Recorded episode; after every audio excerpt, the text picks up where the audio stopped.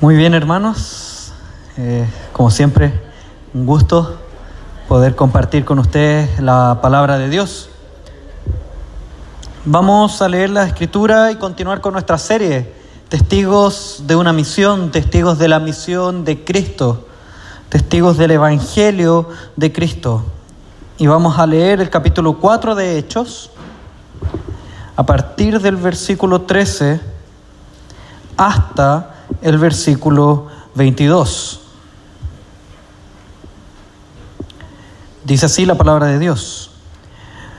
Los gobernantes, al ver la osadía con que hablaban Pedro y Juan, y al darse cuenta de que eran gente sin estudios ni preparación, quedaron asombrados y reconocieron que habían estado con Jesús.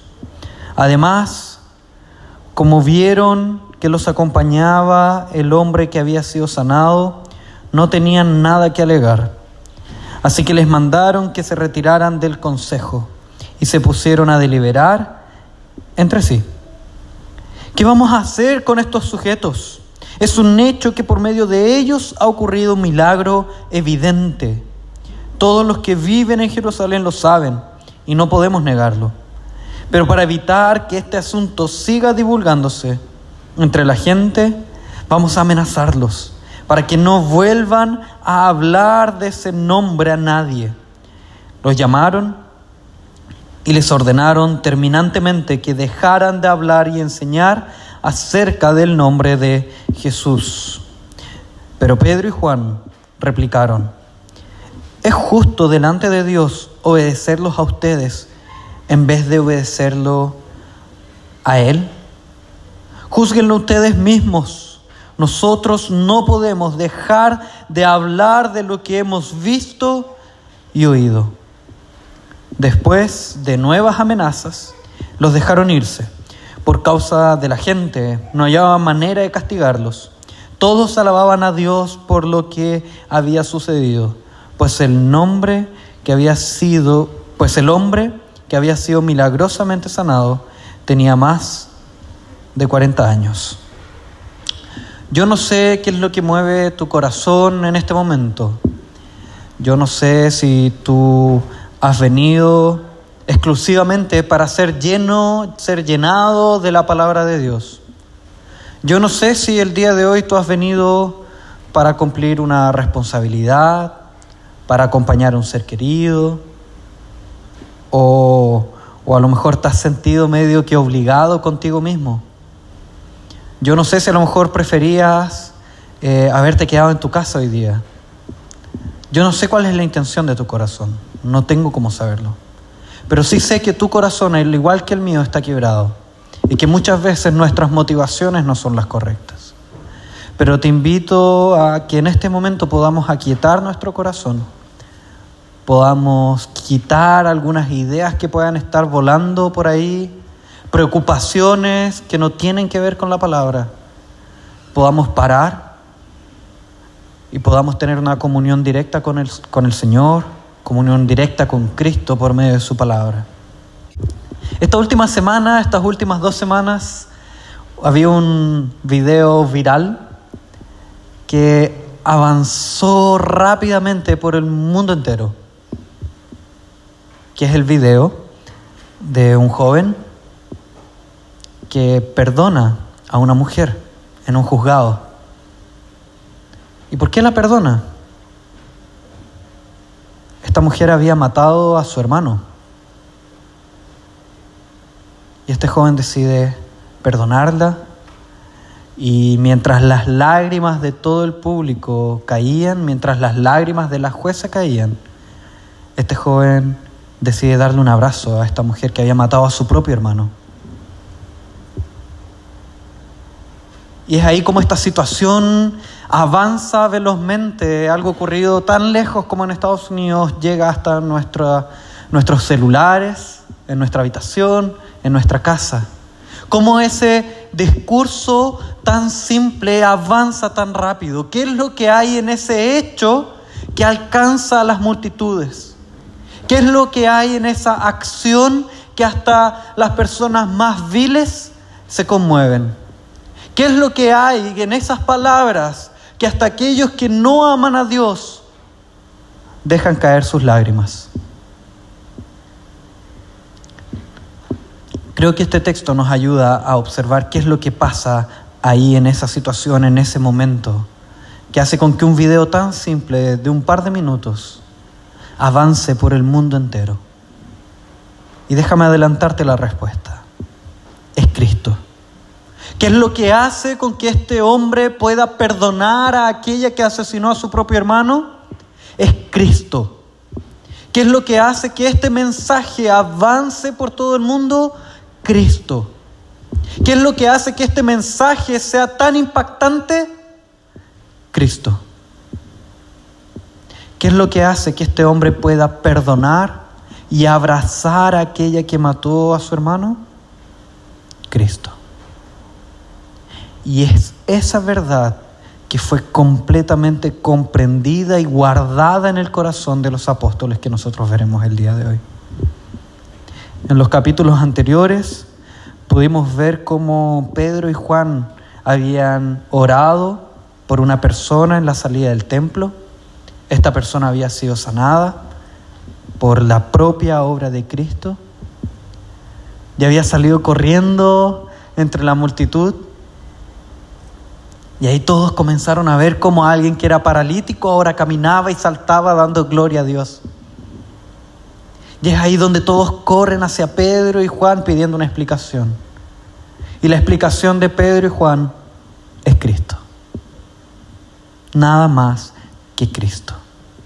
Y después Pedro y Juan son llevados detenidos, son aprisionados durante todo un día para, para luego ser entregados a un juicio.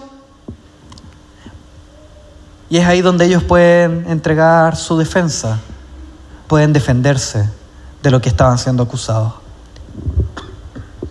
Y su defensa, más que alegar por algo que ellos no hayan hecho, alguna maldad que ellos no hayan cometido, o alegar inocencia, ellos ven una oportunidad de predicar a Cristo. Y es aquí donde este, este juicio continúa. Y vamos a ver cómo vamos a ver al Cristo que imitamos en este texto. Y también vamos a poder ver al Cristo perseguido. Y también podremos ver al Cristo que obedecemos. Vamos a ver a Cristo. Podríamos llamar al libro de, de Hechos también como el Evangelio que es predicado por medio de la iglesia. No es simplemente las obras que ocurren en un grupo de personas son las propias obras de Cristo, el testimonio de Cristo por medio de su cuerpo que es la iglesia. Y eso es lo que vamos a ver, vamos a ver a Cristo encarnado. Entonces, vamos con los primeros versículos del texto, cómo vamos a ver a este Cristo que imitamos. Vemos cómo los, los gobernantes, al ver la osadía o la valentía con que hablaban Pedro y Juan, al darse cuenta de que eran gente sin estudios ni preparación, quedaron asombrados y reconocieron que habían estado con Jesús. Es interesante ver cómo una de las formas en que estos hombres pueden ver a Cristo es por medio de las palabras de Pedro y Juan. ¿Y por qué hablan de esa osadía de las palabras de Pedro y Juan? ¿Por qué hablan de esa valentía de Pedro y de Juan? Porque sabían que las palabras que ellos estaban diciendo en, en los versículos anteriores de acusar el pecado de los gobernantes, de acusar el pecado de los sacerdotes, de acusar como ellos habían sido aquellos que habían matado y colgado en una cruz a Jesús, eran palabras valientes porque valían pena de muerte estaban enrostrándole el pecado a los supremos gobernantes de aquel lugar. Estaban predicando el Evangelio. Estaban mostrando la confrontación de la predicación del Evangelio, puro y verdadero. Y al ver esta confrontación, esta valentía, es que los gobernantes pueden decir, ellos anduvieron con Cristo. Ellos son seguidores de Cristo porque sus palabras son las mismas palabras de Cristo. Y es aquí donde podemos extraer la primera aplicación para nosotros. ¿Cuáles han sido nuestras palabras? ¿Cuáles han sido las voces, los sonidos que salen de nuestra boca? ¿Qué es lo que puede ver el mundo en nosotros a través de lo que sale de nuestros labios? El mundo puede ver a Cristo por medio de cada una de tus palabras. El mundo puede ver el Evangelio al momento que se mueven tus labios. Pueden decir, sí, Él es un seguidor de Cristo. Aunque ellos no concuerden, aunque a ellos no les gusten tus palabras, aunque ellos no las aceptes, no las acepten y digan, no, no, eso es muy fuerte para mí, eso es muy rudo para mí, eso no es adecuado para mí, no es adecuado para este mundo. Por más que ellos digan y sientan a esa rebeldía en contra del Evangelio de Cristo, tus palabras han sido fieles a la palabra de Dios o no. ¿Cómo ha sido el meditar de nuestro corazón y las palabras de nuestros labios? Han sido agradables al Dios Altísimo o no? Y esta es la pregunta que quiero dejar en este momento en tu corazón. Que puedas pensar contigo mismo, meditar en la semana que ha pasado y preguntarte cómo han sido mis palabras, cómo han sido estas palabras que han brotado de mi corazón. Y a partir de ahí poder pensar en ¿Cómo está tu corazón hoy en día? Si tus palabras han sido en conformidad a la escritura,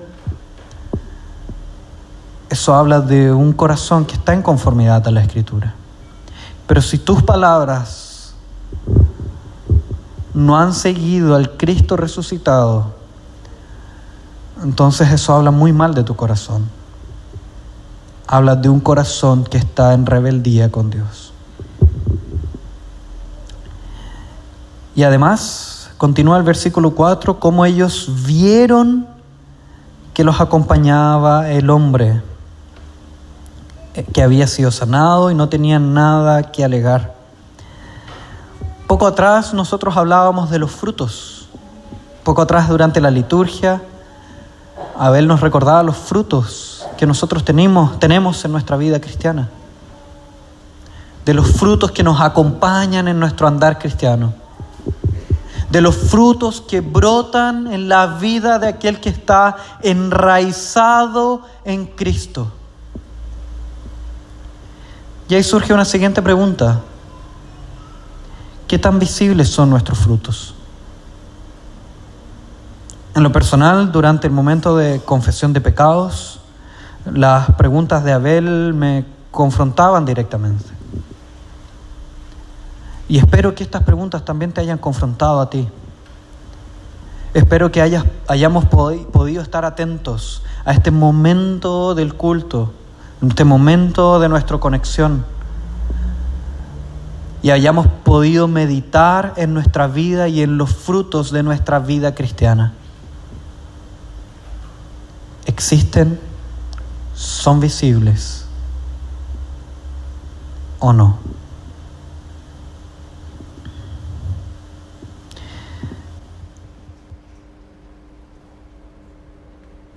Qué este video que circuló por el mundo fue tan impactante? Porque logramos ver a un imitador de Cristo. Y a partir de ahí el mundo pudo ver lo impactante y franco que es el Evangelio de Cristo, lo aplicable y fuerte y contracultural que es el Evangelio de Cristo. Y cómo un hombre que se llena de la palabra de Dios puede llegar a hacer un acto tan misericordioso como perdonar a un asesino. Cristo es el que impacta.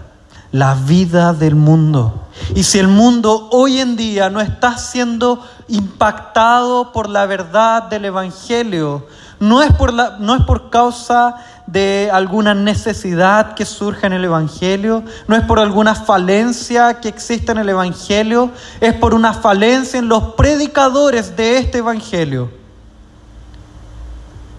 Tanto yo como tú. Hemos dejado de vivir la verdad del Evangelio. Hemos dejado de vivir el perdón del Evangelio, la gracia del Evangelio. Y nos hemos apoderado y hemos creado una gracia egoísta, la cual solo sirve para mí, para mi corazón, para mis pecados, para mis falencias y mis necesidades. Pero no es una cruz que alcance al mundo, no es una cruz que alcance a mi vecino, no es una cruz que alcance a mi compañero de empleo o a mi compañero de clases. Porque es una verdad que alcanza solo para mi corazón y no quiero compartirla. Entonces hemos dejado de, creer en un evangelio poderoso. Hemos dejado de creer en un evangelio que impacta el mundo. Y hemos creado un evangelio egoísta que solo sirve para mí.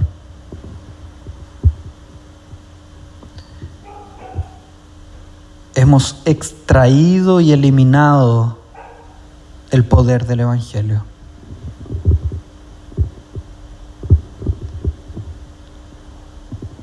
Hemos dejado de imitar a Cristo.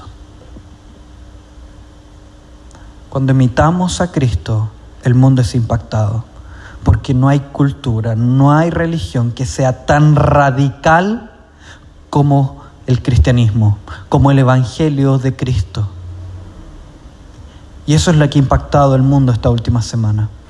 El poder ver de forma palpable los efectos del Evangelio en una persona.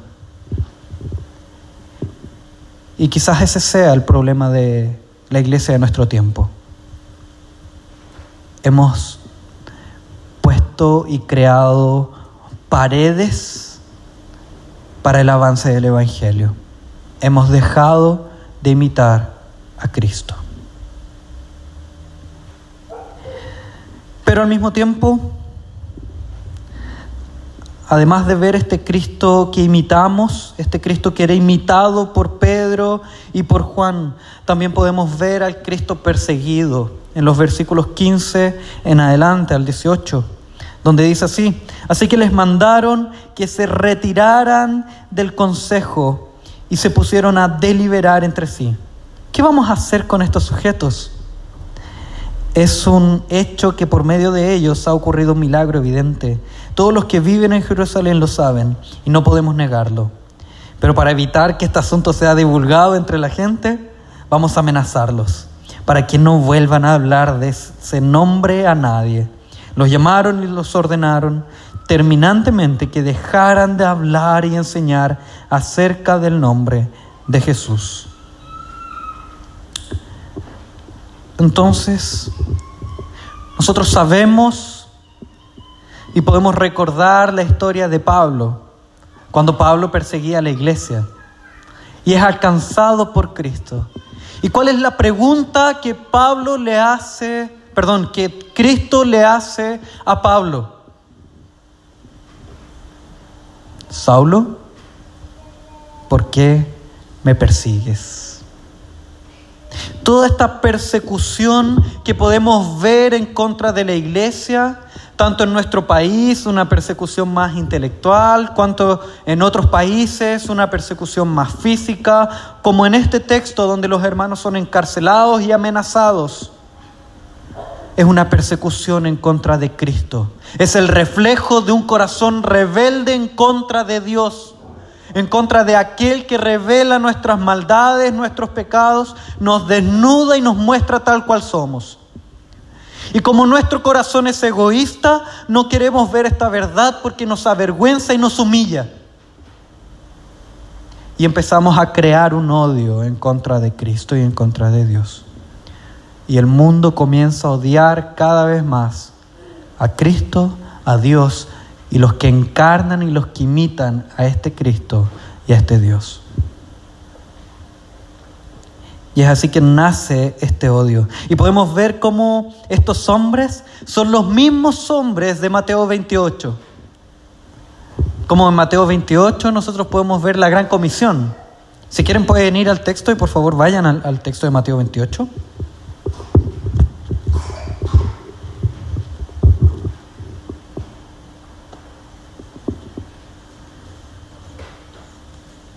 Y en Mateo 28 vamos a poder ver en el final del texto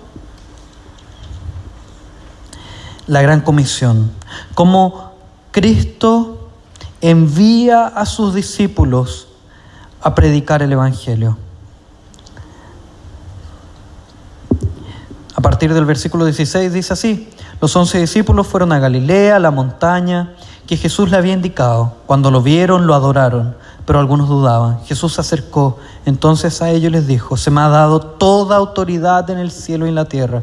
Por tanto, vayan y hagan discípulos de todas las naciones, bautizándolos en el nombre del Padre, del Hijo y del Espíritu Santo. Pero antes de estos versículos maravillosos que nos reflejan cuál es nuestra tarea, que es la gran comisión, vemos la gran descomisión en el versículo 11. Dice así, mientras las mujeres iban en camino, de camino, algunos de los guardias entraron en la ciudad e informaron a los jefes de los sacerdotes a todo lo que, de todo lo que había sucedido. Después de reunirse estos jefes con los ancianos y de trazar un plan, les dieron a los soldados una fuerte suma de dinero y les encargaron, digan que los discípulos de Jesús vinieron por la noche y que mientras ustedes dormían se robaron el cuerpo. Y si el gobernador llega a enterarse de esto, nosotros responderemos por ustedes y les evitaremos cualquier problema. La mentira el falso testimonio del mundo en contra de Cristo, en contra de la verdad de la resurrección de Cristo, aquella resurrección que nosotros predicamos y si la predicamos por la cual nosotros seremos perseguidos y sufriremos las consecuencias, así como Pedro y Juan las sufrieron. Seremos amenazados e invitados a no hablar más de esta verdad. Podemos ver la mentira, el engaño de estos hombres. Podemos ver cómo levantan falsos testimonios constantemente. Podemos ver su maldad. Podemos ver lo oscuro y duro de su corazón. Podemos ver cómo a toda costa, bajo cualquier precio, buscan eliminar de los libros de historia el nombre de Cristo eliminar de la faz de tierra la predicación del Evangelio. Y cómo están dispuestos a perseguir, amenazar y matar con tal que Cristo no sea predicado. Levantar mentiras en todo tiempo con tal que Cristo no sea predicado. Pero déjame hacer el siguiente ejercicio de esta rebeldía en contra de Cristo, nosotros podemos ver cómo ellos levantan falso testimonio. Y podemos ver que ese es un pecado muy grave. Es uno de los diez mandamientos. Y nosotros quizás podamos imaginar que jamás llegaríamos a actuar como estas personas. De hecho, creo yo que ninguno de nosotros ha actuado como estas personas. Pero ellos han quebrado el noveno mandamiento. Déjame leer un trecho de la Confesión de Fe de Westminster, que es uno de los documentos que nosotros seguimos, adoptamos como aquellos documentos que expresan aquello que nosotros creemos, aquello que, que nos muestran las enseñanzas de las Escrituras. Y déjame leerte aquello que dice sobre este noveno mandamiento y que podamos ver la profundidad del pecado de estos hombres y quizás también, ver un poquito más de nuestro corazón. ¿Qué es lo que dice? ¿Cuál es el noveno mandamiento? El noveno mandamiento es, no hablarás falso testimonio contra tu prójimo. Bastante simple. La siguiente pregunta, Catecismo Mayor de Westminster, perdón. ¿Cuáles son los deberes que se exigen en el noveno mandamiento? Los deberes que se exigen en el noveno mandamiento son la preservación y la promoción de la verdad entre las personas, así como la preservación y promoción del buen nombre tanto de nuestro prójimo como del nuestro. Comparecer y defender la verdad en asuntos de justicia y juicio, así como cualquier otra circunstancia. Hablar la verdad y nada más que la verdad de corazón, sinceramente, libremente, claramente y plenamente. Una estima caritativa por nuestros prójimos, queriendo, deseando y regocijándonos en su buen nombre, doliéndose por y cubriendo sus debilidades, reconociendo libremente sus dones y gracias, defendiendo su inocencia, listos a recibir un buen informe y, listos a rechazar un mal informe respecto a ellos, desanimar a los chismosos, adulones, y calumniadores.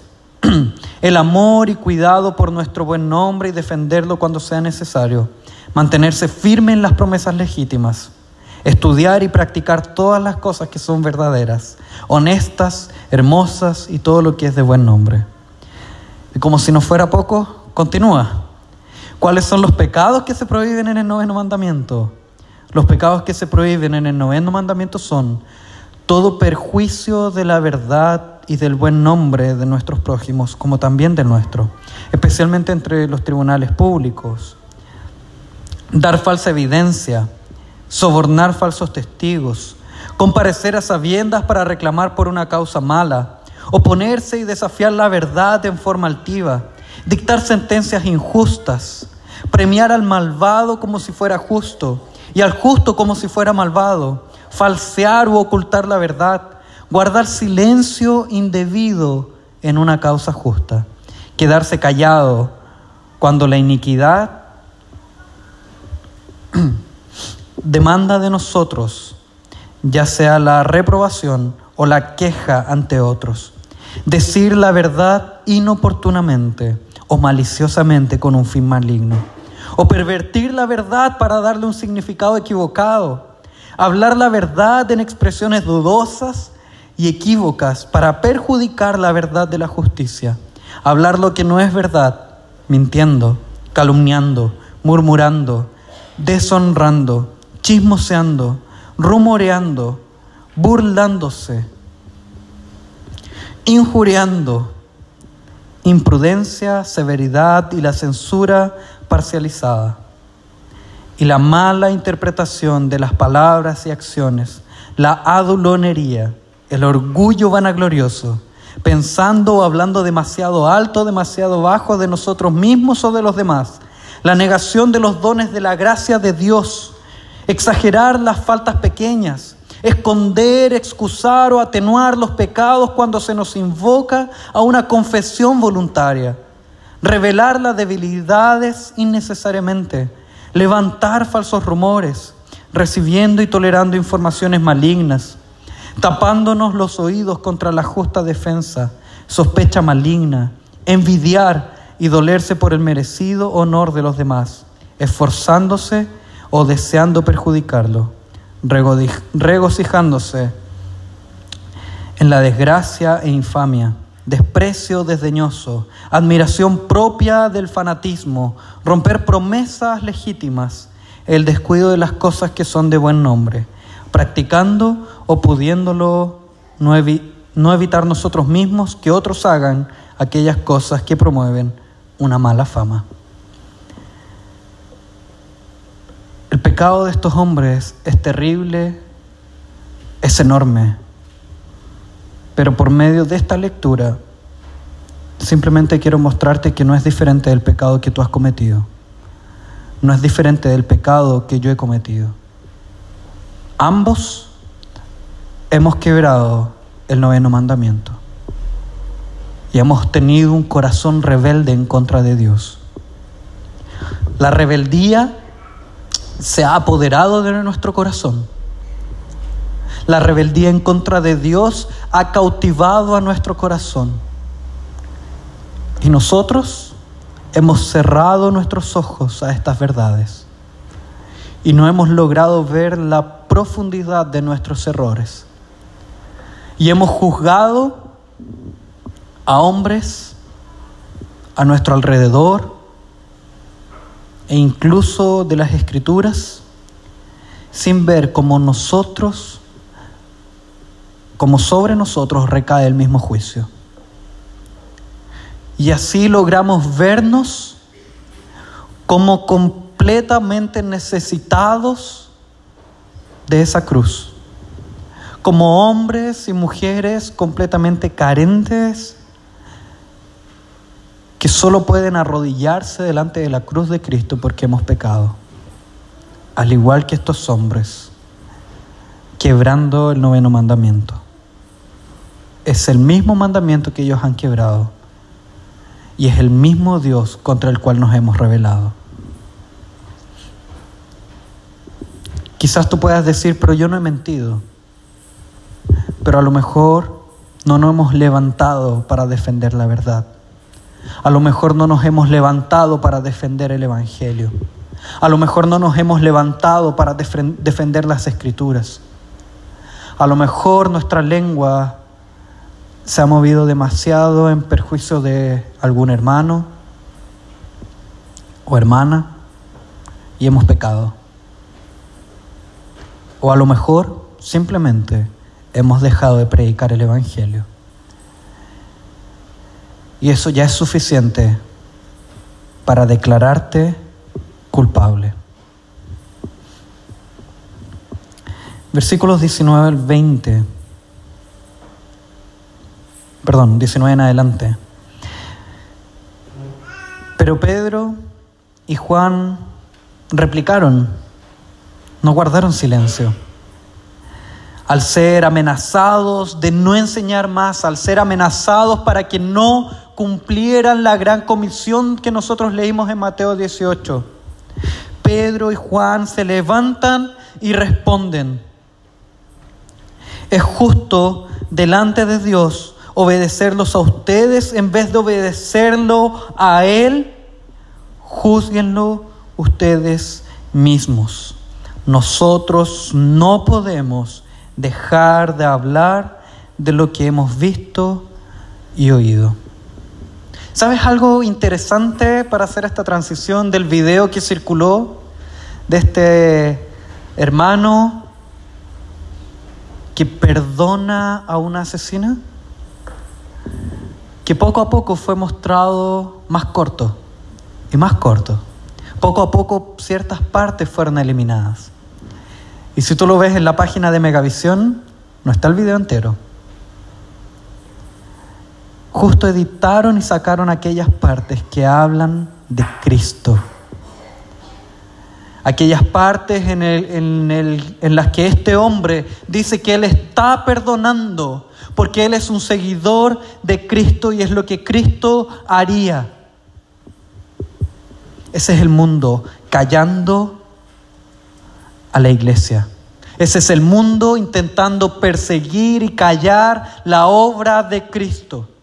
Pero déjame decirte cuál es nuestra obra en esta situación, qué es lo que nosotros debemos hacer en esta situación de persecución.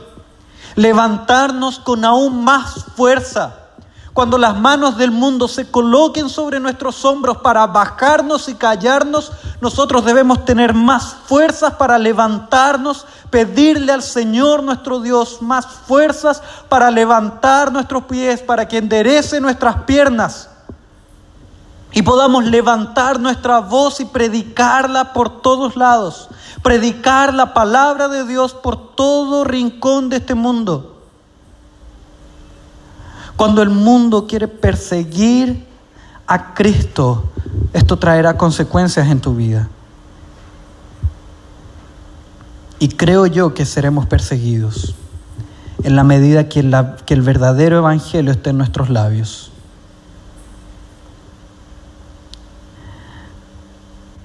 Y habrá, habrá oposición.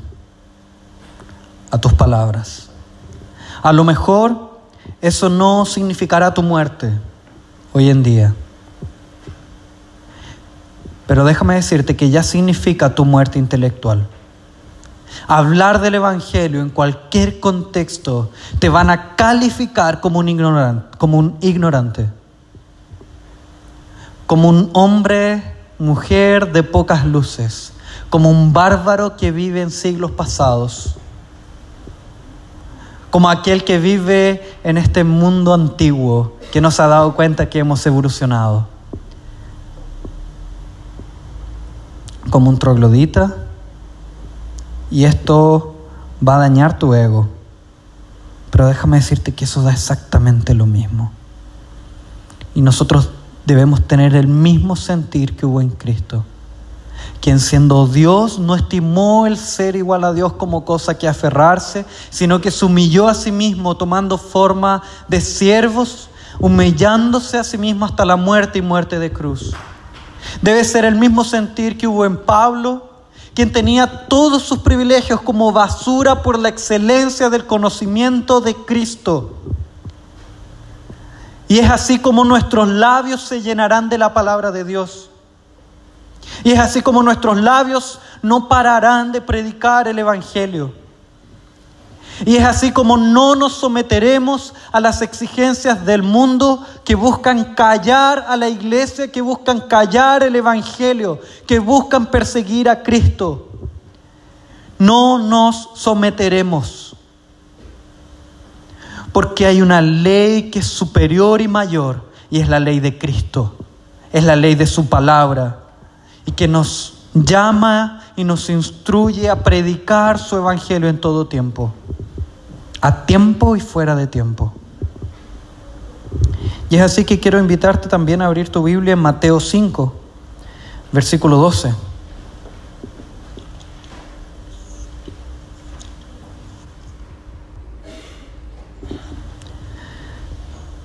Mateo 5, versículo 12 dice así, alégrense y llénense de júbilo, porque les espera una gran recompensa en el cielo Así también persiguieron a los profetas que los precedieron a ustedes.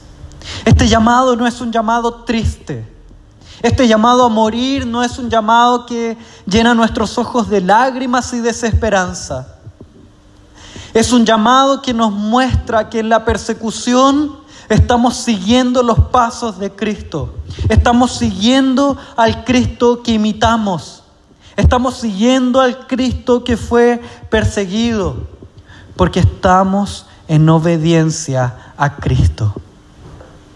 Y esa es nuestra alegría, nuestra plena alegría, porque nos llena de una certeza, que es la certeza de que nuestra vida, como vimos la semana pasada, no está enraizada en este mundo, no está erradicada en este mundo que nuestra nación no es esta,